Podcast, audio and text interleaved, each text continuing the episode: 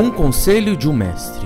Carta enviada dia 23 de setembro de 2005, Caruaru, Pernambuco, religião católica, idade 26 anos, escolaridade segundo grau concluído. Muito prezado professor Orlando Fedeli, salve Maria.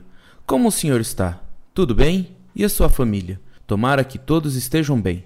E o melhor, com saúde. Quero lhe dizer que é um prazer estar lhe enviando este e-mail, meu querido professor porque o senhor, de fato, é um professor mesmo, daqueles dedicado, amigo, que sabe agradar, mas que também sabe desagradar quando preciso, e isto é o que faz o senhor, de fato, ser um professor nota 10. Há um ano, mais ou menos, procurando respostas para as minhas dúvidas, que hoje são bem menores, graças a Deus, acabei encontrando o seu site, através de um link de outro site, e desde então a minha vida mudou, já não é a mesma como antes. Mudei, meu caro professor, minha forma de ver as coisas, o mundo, as pessoas. Sabe, seu site foi um dos colaboradores para esta luz, a luz que hoje, mais do que nunca, se mantém acesa dentro de mim, em ter descoberto a fé verdadeira. Vou lhe contar agora, o mais breve possível, a minha conversão ao catolicismo para que o senhor possa me entender melhor. Eu sou paulista, como o senhor, morei em São Paulo durante dez anos. Fui batizado na Igreja Católica pelos meus pais, mas os mesmos não frequentavam a igreja como deveria, e por isto nós acabamos nos tornando, infelizmente, os chamados católicos não praticantes. Daí então viemos morar aqui em Caruaru. Aqui fiz a primeira Eucaristia com 11 anos. Mas sabe, professor Orlando, eu ia, mas não por causa de Cristo em si, e sim por causa da minha mãe, que queria que eu fizesse a primeira comunhão e não eu, entende? Mas daí fiz. Depois disso, fiquei indo à igreja durante dez anos, só para assistir casamentos, ou então acompanhar meu pai nas terças-feiras na missa de Santo Antônio, o qual era devoto. Só que meu pai estava doente, com câncer, e chegou um momento que ele já não podia mais ir para a missa. E com isto, eu também deixei de ir. Em 2001, depois de uma discussão com a minha mãe, dizendo que eu era tão católico que nem ia à missa, que eu resolvi ir. Comecei indo aos sábados, depois mudei para o domingo, que é o dia do Senhor, não é, meu caro? No ano passado, me crismei. Até aí, tudo bem. Só que ao longo do ano, o catequista disse-me se a gente quisesse se informar melhor sobre a igreja e tal, procurasse em livros, sites, etc. Foi aí o que eu fiz. Ao procurar resposta para as minhas perguntas, como disse no começo desta, no final do ano passado procurei livros de autoria de Padre Alberto Gambarini, o qual me ajudaram e me tem me ajudado e muitos, mas acabei encontrando seu site, o qual me despertou para muitas coisas.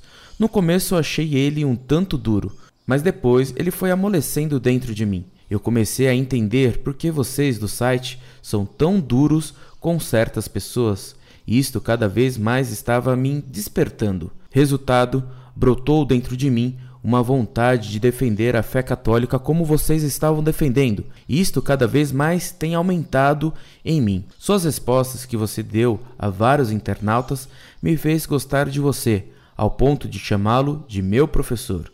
Se não me importa, é claro, pois o senhor, por algumas vezes, ao ler suas respostas, que inclusive tenho muitas salvas em meu computador, me fez chorar de emoção pela sua defesa da Virgem Maria, quando respondeu ao pastor Saúl da Alagoinha, quando respondeu a uma internauta perguntando o que o senhor faz na igreja, sua resposta me tocou muito e me fez ver que como eu estava enganado com a minha igreja.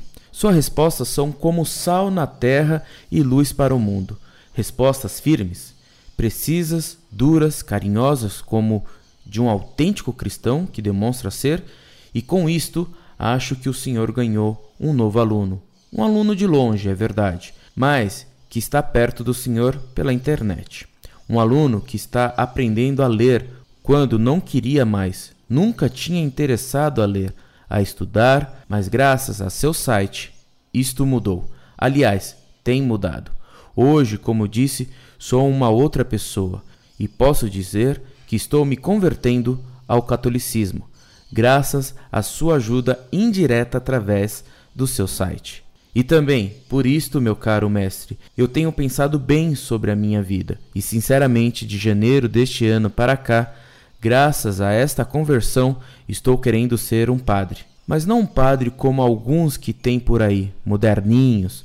Não, um padre que goste de ensinar a doutrina, que cuide dos mais necessitados, que celebre missas como manda a Santa Igreja, que use batina como deve ser, enfim, um padre, um pastor dedicado ao seu rebanho.